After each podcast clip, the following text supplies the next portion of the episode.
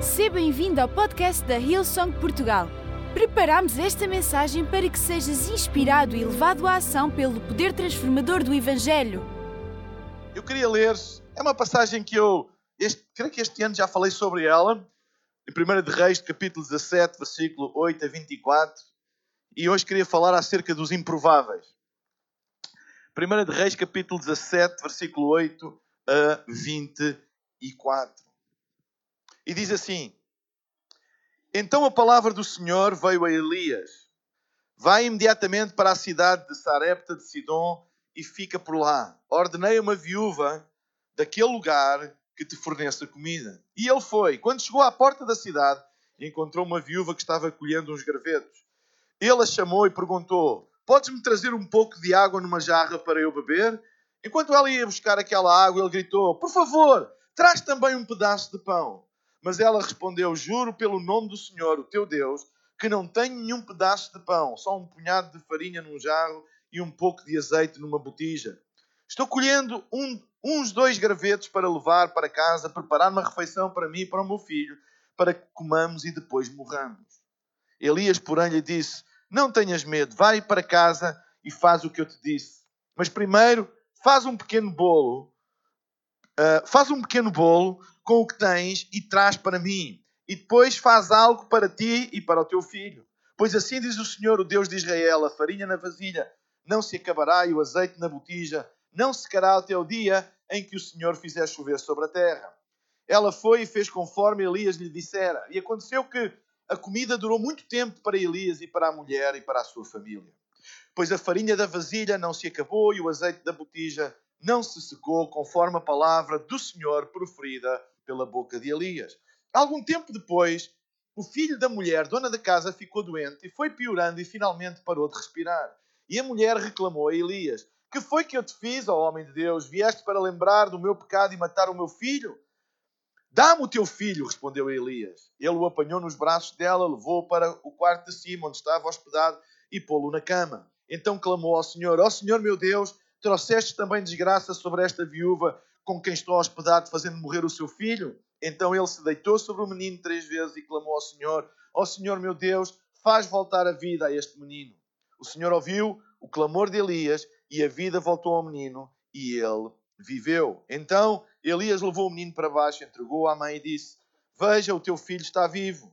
Então a mulher disse a Elias: Agora sei que tu és um homem de Deus e que a palavra do Senhor vinda da tua boca é a verdade. Até aqui a palavra de Deus.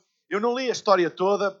Esta história começa uh, no reinado do rei Acabe. Eu já falei aqui sobre o rei Acabe, que foi um dos reis que mais afrontou a Deus ao instituir uh, na cultura judaica um, um, um, uma adoração a um ídolo chamado Baal, indo contra o mandamento de não terás diante de mim outros deuses. Era uma afronta direta ao mandamento da lei de Moisés. E este rei permitiu, tornou normal, tornou cultura a adoração a Baal. E uh, o, o, profeta Elias repreendeu o, o rei Acabe e disse-lhe para ele acabar com isso. E enquanto ele não acabasse com, com, com a adoração na cultura do povo judaico, a adoração a Baal, que uh, nunca mais chover, choveria, chover, ai, haveria chuva.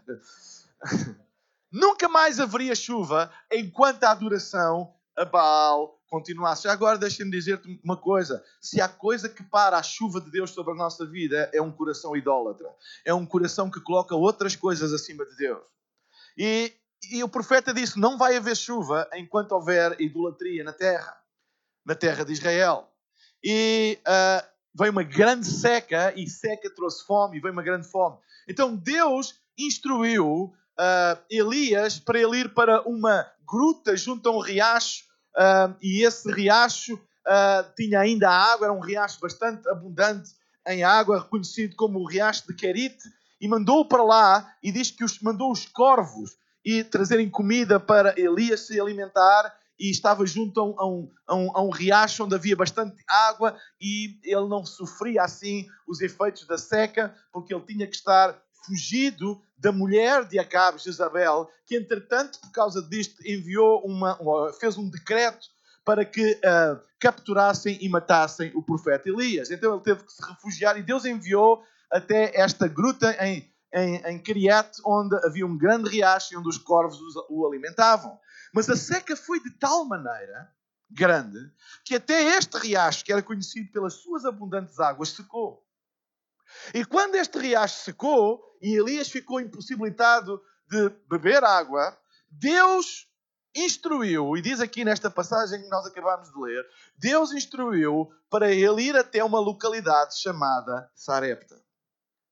Ok? Ele estava nesta gruta e quando o rio secou, Deus, foi Deus que o instruiu a ir até esta cidade, esta localidade chamada Sarepta, na região de Sidom, para ser sustentado por uma mulher viúva. É o que está escrito na palavra de Deus. Então, deixem-me dizer que Deus enviou Elias a um lugar improvável, e eu já vou explicar porque era um lugar improvável, onde encontraria eventualmente a pessoa mais improvável para o sustentar, uma viúva pobre, onde Deus lhe requereu para ele fazer uma coisa improvável para acabar por obter um resultado improvável. Eu queria dar-vos os bem-vindos a casa e o bem-vindo à maneira como Deus trabalha. Deus é especialista em improváveis. Deus não trabalha com probabilidades. Nós tomamos decisões, as nossas decisões racionais são baseadas nas probabilidades. Nós analisamos o que é que é melhor, o que é que não é melhor, o que dá mais certo, o que, dá menos certo, o que tem mais risco, o que tem menos risco, em tudo na nossa vida. Deus não se guia por probabilidades, porque para Deus não existem probabilidades. Para Deus existem certezas. Não há probabilidades para Deus. Então, a palavra de Deus muitas vezes soa estranha para nós, improvável para nós, porque nós gerimos a nossa racionalidade pelo princípio das probabilidades e Deus, como se rege pelo princípio das certezas, e nem sempre as certezas divinas elas cabem no nosso sistema de probabilidades. E aí nós chamamos é improvável. É improvável. Então, esta história é uma história de improváveis. Existem quatro improbabilidades nesta história. E a primeira é um local improvável.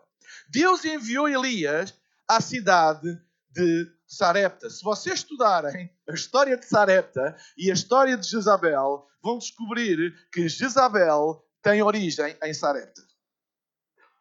A pessoa que lhe estava a, a, a mover a perseguição é de origem de Sarepta e Deus envia Elias logo para a cidade natal de origem da mulher que anda a procurar matar-lhe a vida. Vocês acham isto provável?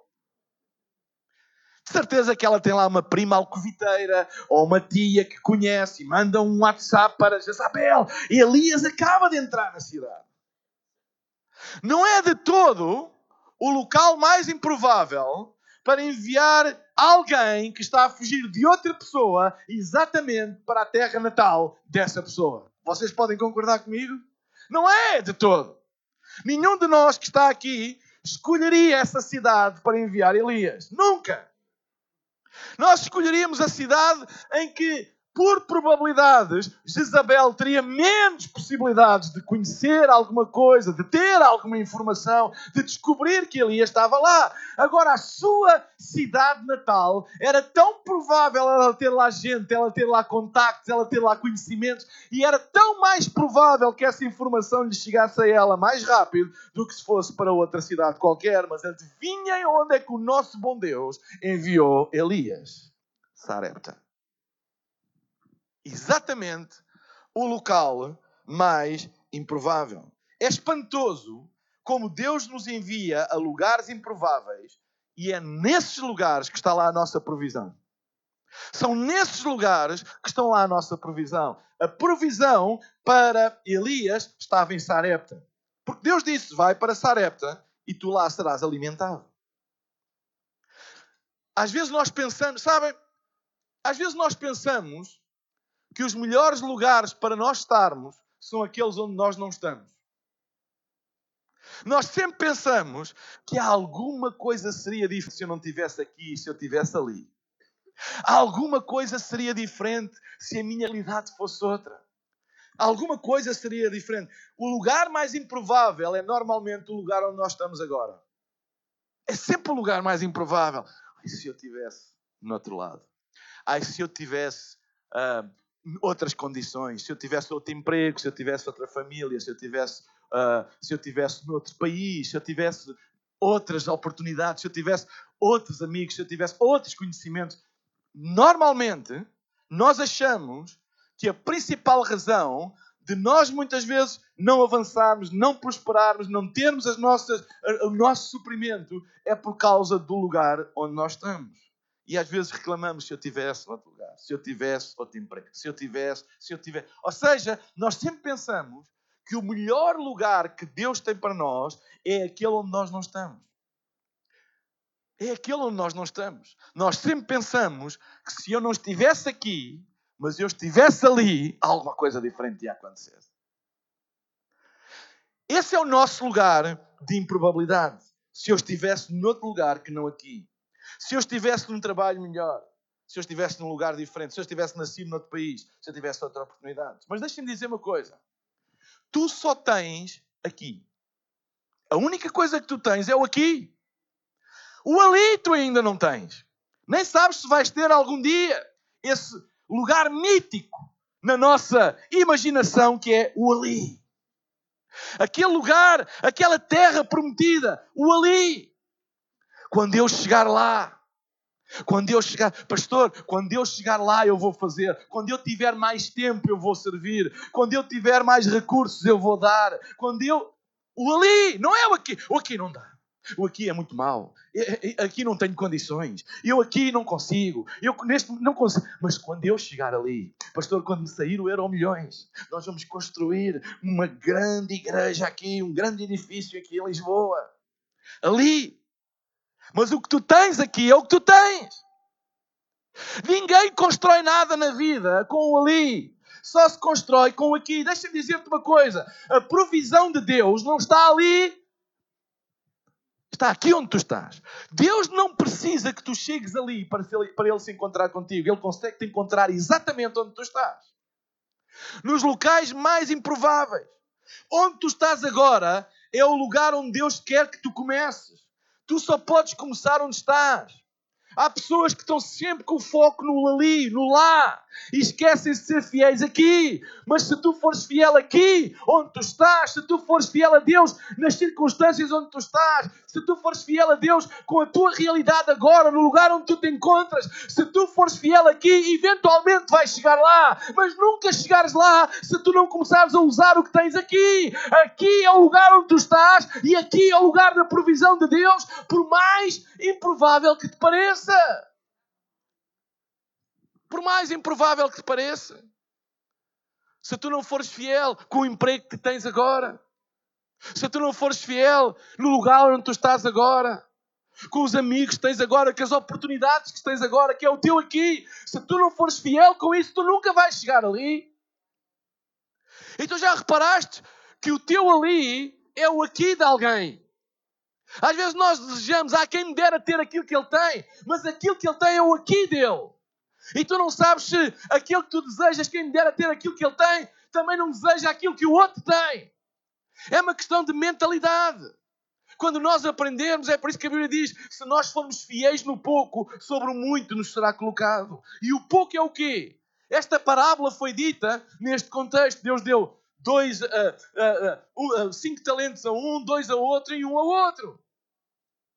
Deus deu cada um aquilo que tinha. Não disse que um era melhor que o outro, um tinha cinco, o outro tinha três, desculpem, e o outro tinha um. Não interessa o que tu tens, foi o que Deus te deu. E a única coisa que Deus esperava era que tu fosses fiel ali, com aquilo que tu tinhas, no agora. E aqueles que foram fiéis com aquilo que tinham, Deus disse: Foste fiel no pouco, sobre o muito vou colocar. Mas aquele que não foi fiel com o que tinha, aquele que disse: Ah, mas eu sei que tu és um Deus que eu tive medo, etc., perdeu aquilo que tinha. Quando nós não conseguimos ver que a provisão de Deus está no lugar onde nós estamos e não no lugar onde nós gostávamos de ir, nós eventualmente podemos acabar por perder até aquilo que nós temos. Então deixa-me dizer-te que mesmo tu estejas a passar por uma situação difícil na tua vida, Mesmo que tu estejas a passar por um momento negro da tua vida, mesmo que tu estejas a passar por um momento de grande prova na tua vida, lembra-te uma coisa: se tu estás aí, é porque Deus te quer aí, e então ser fiel aí, mesmo que doa, mesmo que custe ser fiel, e tu vais ver como Deus é capaz de trazer provisão, mesmo nos lugares mais improváveis da tua vida. Deus é capaz de trazer provisão. Sabem? Nós, se Deus te deu um destino, e um propósito. Ele vai encontrar-te onde tu estás. Ele vai te encontrar aqui, não é lá. Quando Adão se tentou esconder de Deus e Deus perguntou: Adão, onde estás? Onde estás? Tentarmos esconder do lugar onde nós estamos não vale a pena. Não vale a pena. Acredita, mesmo estando a passar pela situação mais difícil da tua vida, mesmo a tua situação presente é uma situação que para ti parece improvável Deus fazer alguma coisa, improvável acontecer alguma coisa. Lembra-te que Deus usa locais improváveis para trazer a sua provisão.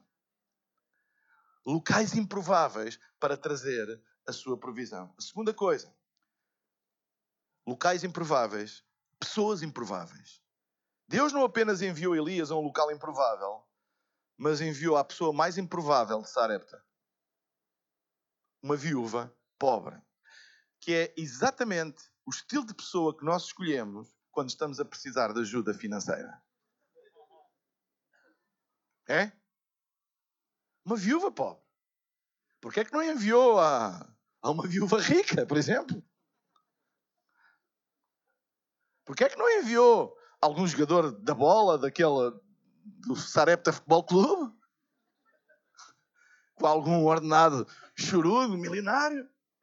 De certeza que em Sarepta haveriam pessoas com bem mais recursos do que esta viúva, que era a mais pobre das pobres. Certo? Haveria, de certeza. Pela nossa lógica e probabilidade, nós escolheríamos outra pessoa. Aliás, até um bocado escandaloso. Como é que alguém se atreve a bater à porta de uma viúva que não tem recursos para ela para sustentá-lo. É um bocado escandaloso. Imaginem o que é que os mídias não diriam uma história destas. Profeta explorador vive à conta de viúva pobre. Era a primeira página logo. É? Eram, eram reportagens. É? Como os profetas vivem à conta dos pobres. A realidade é que, pela lógica, isto não faz sentido nenhum. Não seria de toda a minha nem a tua escolha enviar quem quer que seja para ser sustentado por uma viúva pobre. Ela era viúva, com todas as condições sociais que uma viúva vivia naquela altura. Era mãe sozinha. Ela não tinha marido, já tinha falecido.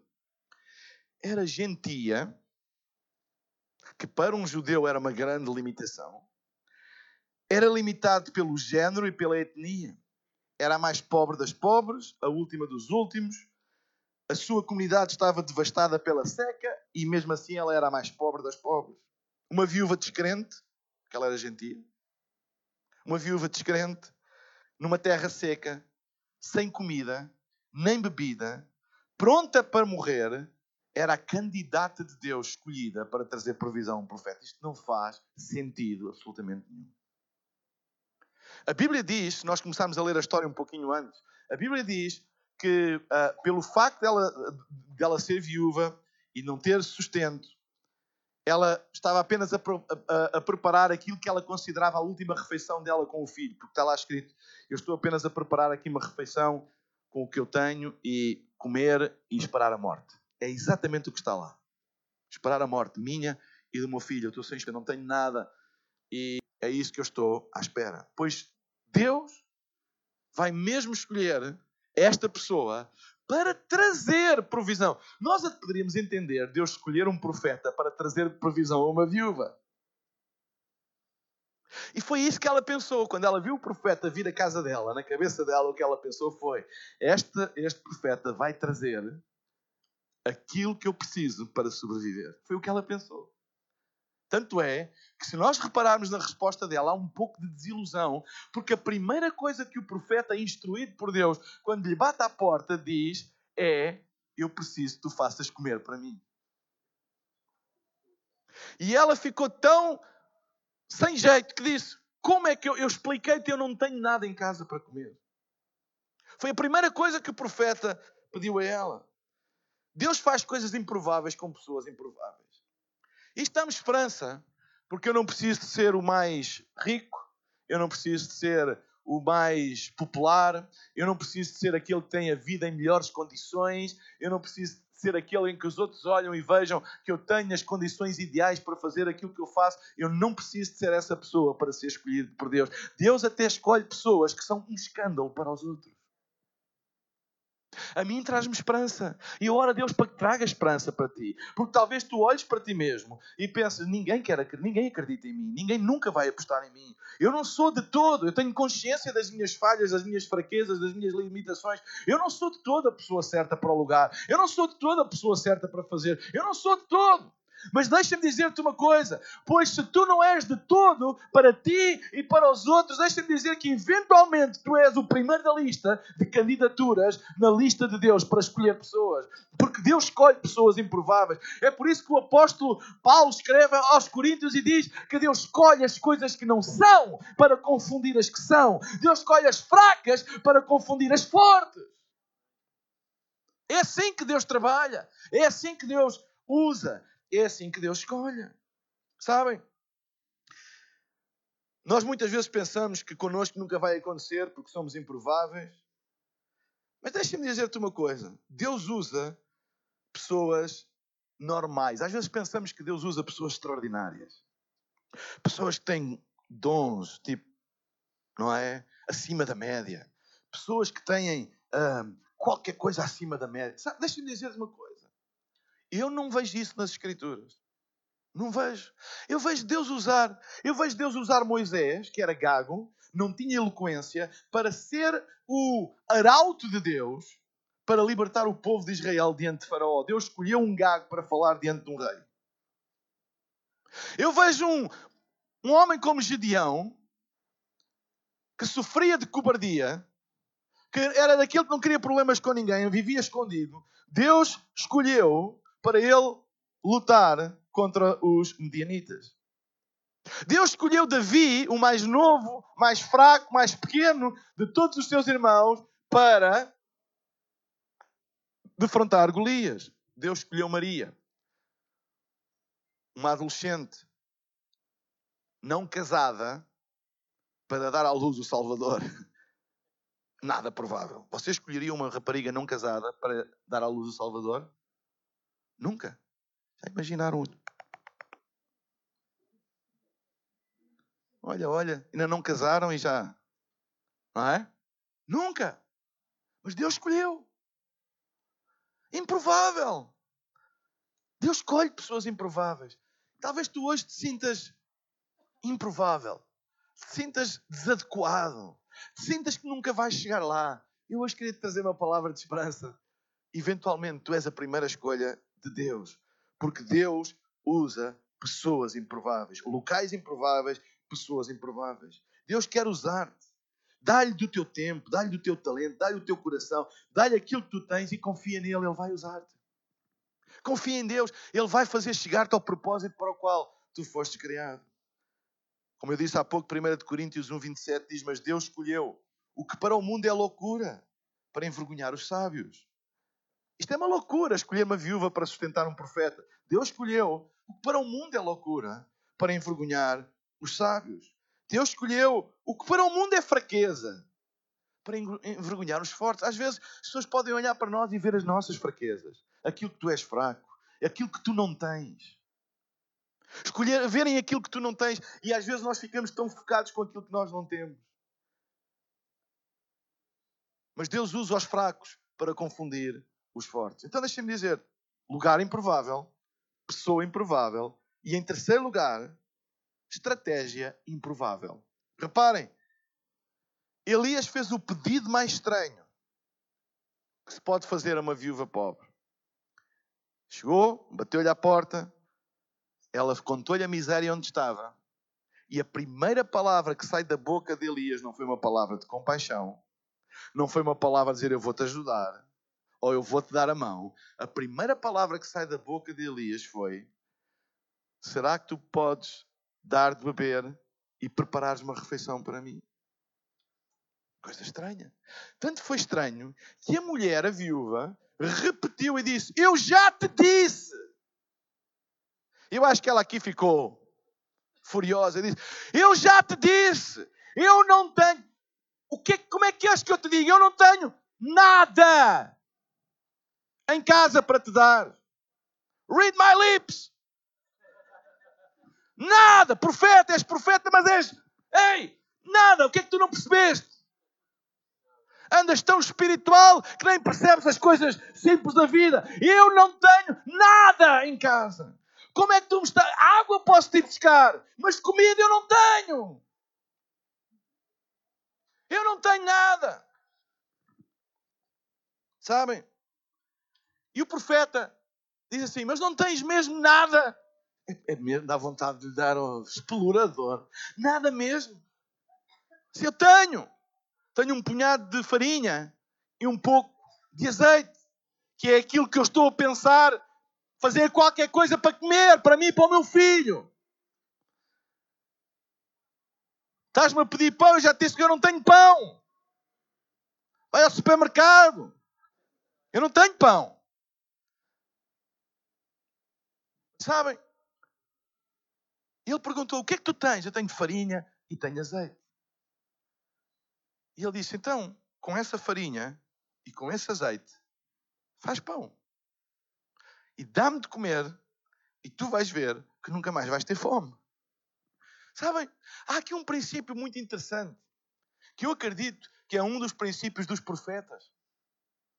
É que ela estava tão focada naquilo que ela tinha, que ela não via valor nenhum no pouco que ela tinha. Não tinha valor nenhum, ela não via valor nenhum. O profeta conseguiu vir valor no pouco que ela tinha. Deixa-me dizer-te uma coisa.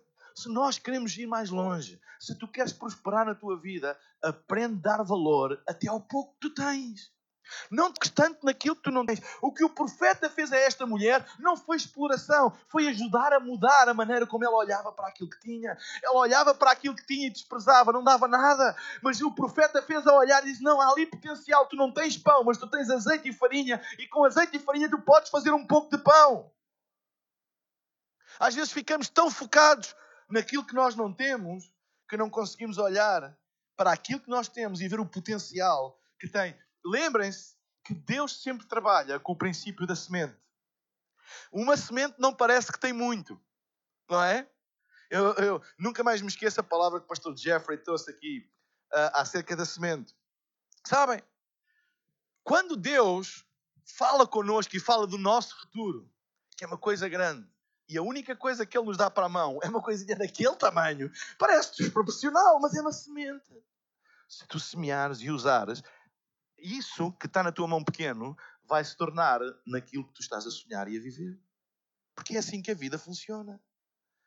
E sabem, tudo aquilo que às vezes nós temos são pequenas sementes. Não parece muito, ninguém dá muito por elas, mas são sementes que, em potencial, podem nos fazer levar, chegar até onde nós sonhamos, até onde nós temos o propósito da nossa, da nossa vida. Uma semente não parece ter muito, mas tem tudo aquilo que nós precisamos. Tem tudo aquilo que nós precisamos. É por isso que a Bíblia diz: se tu tiveres fé do tamanho de um grão de mostarda, e o grão de mostarda é, das, é, é a semente mais pequena, é a semente da, da árvore da, da, da mostarda, é pequenina. Dirás a este monte, ergue e lança-te no mar. Eu costumo dizer, por uma questão de comparação, quantas sementes de grão de mostarda cabem no teu bolso? Milhares. Quantos montes cabem no teu bolso? Nenhum. Não há proporção. Não há probabilidades. Nas coisas de Deus, não te guies pelas probabilidades. É o princípio da semente. Semente pequena não quer dizer árvore pequena. Entendem? Não quer dizer. Semente pequena pode ser árvore grande. E foi isso que o profeta ajudou esta mulher a ver. Uma semente não parece ter muito, mas tem tudo aquilo que precisamos. Ele disse: usa aquilo que tu tens, dá valor àquilo que tu tens. E é interessante que no versículo 13 Elias disse: Não tenhas medo. O problema dela é um problema lógico. O problema dela é: se eu vou usar o pouco que eu tenho para sustentar um profeta, eventualmente eu vou ficar sem nada para mim. O medo de ficar sem nada para ela. E o profeta disse: Não tenhas medo. Quando tu colocas Deus em primeiro lugar, não tenhas medo porque nunca vai faltar para ti. Nunca. Pastor Brian tem uma frase muito conhecida dele: quando nós colocamos Deus em primeiro, nós nunca ficamos em segundo. Quando nós colocamos Deus em primeiro, nós nunca ficamos em segundo. Não tenhas medo. E esta era a questão central. A questão central não era os bens, não era a farinha, não era, era o medo. O medo de perder até o pouco que tinha. E o profeta foi lhe dizer: Não tenhas medo. Quando tu confias em Deus, quando tu valorizas aquilo que tens, não tenhas medo. Deus não te vai deixar ficar confundido. Sabe, há uma palavra que anda a arder no meu coração neste último tempo: é aqueles que confiam no Senhor nunca ficarão confundidos. Nunca. Nunca ficarão confundidos. Às vezes a lógica confunde-nos, às vezes as probabilidades confundem-nos, mas quem confia em Deus, no fim, nunca vai ficar confundido. Eu quero lançar um desafio a todas as pessoas aqui. Tu podes estar a passar uma altura complicada, uma altura esquisita na tua vida, em que as coisas não fazem sentido. Deixa-me dar-te um conselho: confia cegamente em Deus, porque no fim, quando as contas forem feitas, quando o dia acabar, tu não ficarás confundido e tu vais dizer: valeu a pena esperar e confiar confiar em Deus. As estratégias de Deus são sempre improváveis e levam-nos ao resultado final resultados improváveis. A Bíblia diz que ela fez aquilo que Elias lhe dissera. E o que é que aconteceu?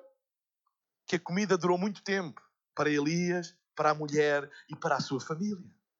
Ou seja, afinal, aquilo que parecia a exploração de um recurso escasso tornou-se uma semente que deu suficiente para alimentar durante muito tempo Elias, a mulher, a sua família. Pois a farinha na vasilha não se acabou, o azeite da botija não se secou, conforme a palavra proferida por Elias. Mas este não foi o resultado mais miraculoso. A Bíblia diz que depois de tudo isto, o filho desta viúva ficou doente, ficou pior e acabou por falecer. E a viúva, como qualquer mãe desesperada, chegou-se ao pé do profeta Elias e disse: O que é que se passa? Eu tenho sido fiel, eu e o meu filho acabou por padecer desta doença que a Bíblia não diz qual era, mas foi uma doença eventualmente galopante, porque ele começou doente e foi de mal a pior até falecer. E diz a palavra de Deus que o profeta agarrou no menino, levou-o para um quarto sozinho com ele, orou a Deus e a vida veio de volta ao menino. E é interessante as palavras da viúva. Diz a palavra de Deus em versículo 23: Então Elias levou o menino para baixo, entregou à mãe e disse: Vê, teu filho está vivo. Então a mulher disse a Elias: agora. Não quando a farinha estava a se multiplicar, nem o azeite estava a se multiplicar. Agora, sim, eu vejo que tu és um homem de Deus e que a palavra do Senhor, vinda da tua boca, é a verdade. Porquê agora? Sabem? Ela percebeu.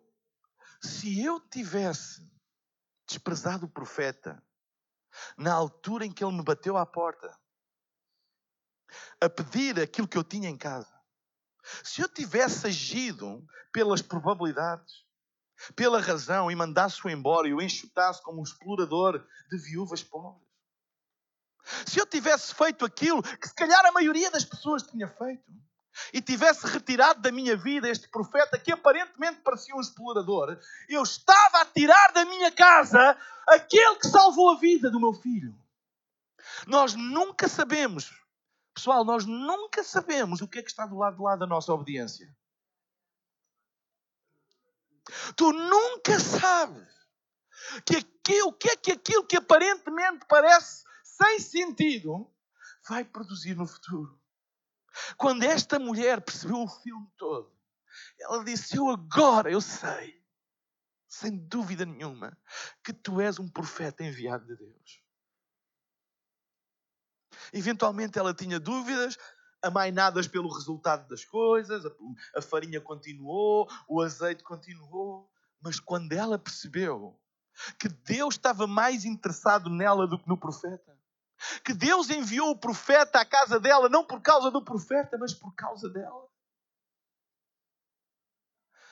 Não sei se vocês estão a acompanhar o que eu estou a dizer.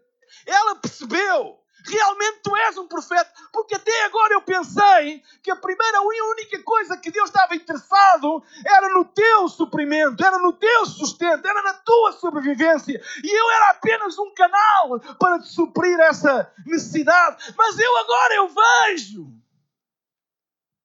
Eu agora entendo que é exatamente o contrário que aconteceu.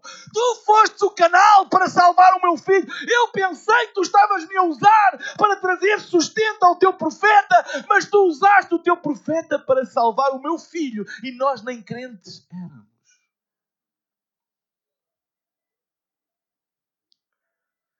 Nunca desprezes o que é que está do outro lado da nossa obediência.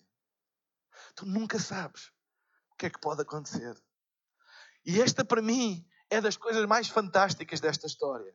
Como é que uma história que tem aparentemente tudo acerca do profeta, e Deus só quer saber do profeta e uma viúva, Deus não olha a meios para atingir os seus fins. E como no fim da história Deus revela o seu propósito e o seu coração nas coisas. Não é acerca de Elias, é acerca de ti e do teu filho. Sabem? Quando nós colocamos Jesus em primeiro lugar na nossa vida, quando nós colocamos Deus em primeiro lugar na nossa vida, Deixem-me dizer-te uma coisa. Às vezes pensamos, porque Deus. Às vezes eu ouço pessoas dizer: é, a única coisa que querem é usar e usar e usar. Ei, aguarda até ao fim. Deus não está interessado em usar-te. Deus está interessado em usar tudo o que Ele tem para te servir. Para te servir. Quantas coisas que até nós nem temos consciência, Deus já nos salvou delas. Quantas coisas que nós não sabíamos e não, e não queremos saber, queríamos passar no nosso futuro, mas porque Deus nos resgatou, evitou-nos delas. Sabem, há um nível de gratidão que é agradecer a Deus por aquilo que Ele fez por nós e que nós temos consciência. Mas há um nível maior de gratidão é agradecer a Deus por Ele nos ter resgatado de coisas que nós nem consciência temos. O que aconteceu e que levou esta mulher a ter esta expressão, apesar de estar há tanto tempo com o profeta dizer: Eu agora vejo, agora, eu agora vejo que tu realmente és um profeta de Deus. Foi quando ela percebeu que não era ela o instrumento para sustentar o profeta. Não, Deus não enviou a ela à vida do profeta para o salvar, mas Deus enviou o profeta à vida dela para a salvar. Eventualmente, ela, toda esta seca, o facto de Deus retirar Elias junto ao riacho e mandar para a cidade mais improvável, foi porque havia um menino para salvar. Foi porque havia uma viúva para resgatar. Será que Deus fez isso? Será que Deus arriscou a própria vida do profeta enviando para uma terra improvável, porque havia uma viúva que precisava de um resgate na vida dela e o menino precisava de ser salvo. Nunca desprezes a obediência a Deus. Sabem? Deus nunca fica a dever nada a ninguém. Deus não é devedor de ninguém. Às vezes nós pensamos, não dizemos, mas pensamos que Deus está em dívida connosco. Porque eu já fiz, eu já dei, eu já isto, eu já aquilo. Deixa-me dizer-te uma coisa: Deus não é devedor de ninguém. É impossível. Seja o que for que tu dás a Deus, Deus nunca te fica a dever. É por isso que Ele é extravagante a abençoar-te, a dar, porque Deus não é devedor de ninguém. E esta viúva saiu, vou pedir à banda para subir, saiu desta situação, quando ela teve esta vamos dizer, esta revelação, eu agora eu vejo. Eu agora sei. Ela percebeu. Deus não me deve nada. Eu pensei eventualmente que tinha feito uma grande coisa, um grande sacrifício, abdicar de mim, abdicar da alimentação primeiro de mim e do meu filho para dar ao profeta. Eu, eu eventualmente, interiormente, eu pensei: Deus, estás-me a dever uma. Mas eu agora eu vejo. Deus não me está a dever nada. Eu é que sou devedor. No seu propósito infinito, na sua arquitetura cósmica da vida, ele sabia ele sabia que iria chegar a um ponto em que a minha vida e a vida do meu filho iria depender daquilo que ele trouxe à minha vida.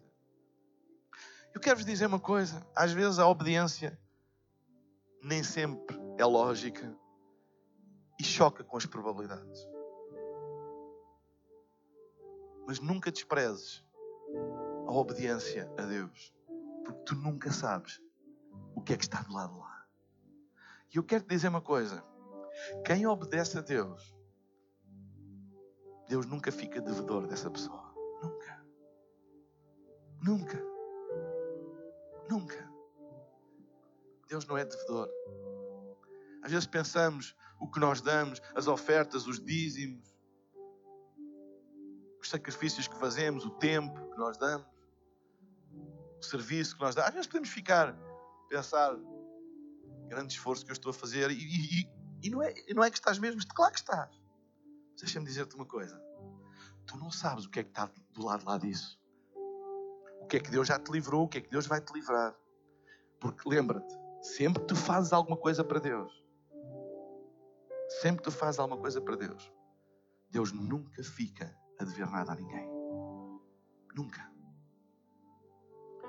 E às vezes nos dias maus da minha vida, quando eu pergunto porquê Deus, e porquê isto, e porquê aquilo. Onde eu me sinto em, em crédito de alguma coisa.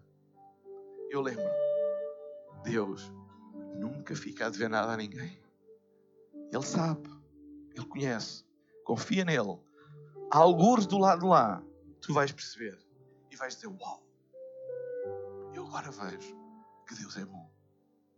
Eu agora, agora vejo que Deus nunca me deixa sozinho eu agora vejo que apesar daquelas confusões todas, Deus sempre esteve no controle e Deus nunca, nunca, nunca se desviou do seu plano. Há uma coisa que eu vos quero dizer: no meio da eventual confusão da tua vida que podes estar a viver, incerteza, Deus não está estressado, Deus não está em pânico, Deus está firme e fiel ao seu plano. E a única coisa que Ele te pede é dizer: meu filho, quando tu não percebes, quando tu não entendes, fruto das nossas limitações normais de não entender a eternidade, não entender o futuro, confia em mim, porque aqueles que confiam no Senhor nunca, nunca serão confundidos, nunca. Ele farta-se de dizer isso na sua palavra: nunca confie, nunca. Nunca serão confundidos. E há aquelas alturas da vida em que nós explodimos de gratidão quando, quando nós percebemos como Deus foi tão fiel. Mesmo no meio do vale da sombra da morte, das águas tempestuosas da vida, afinal Ele sempre esteve lá. Afinal Ele nunca se esqueceu de nós. Afinal Ele sempre foi fiel ao seu plano. E olha agora como Ele fez. Talvez tu não estejas nessa altura, estejas na altura da tempestade, na altura da escuridão, na altura da dificuldade. Talvez estejas no lugar improvável. Mas é aí mesmo que Deus vai suprir as tuas necessidades. Deus via-nos em lugares improváveis. Deus usa pessoas improváveis. Deus tem estratégias improváveis. E Deus produz resultados completamente improváveis e inesperados. Eu queria trazer esta mensagem de esperança para ti hoje. Que estás aqui hoje. E talvez estejas a passar um momento que tu não entendes na tua vida. Queres um conselho da palavra de Deus? Fica firme. Não desistas. Fica firme. Se é obediente à palavra de Deus. Se é obediente à palavra de Deus. Esperamos que esta mensagem tenha sido desafiante e inspiradora. Se queres saber mais sobre a Hillsong Portugal, segue-nos nas redes sociais Facebook, Instagram e Twitter ou visita o nosso site em hillsong.pt.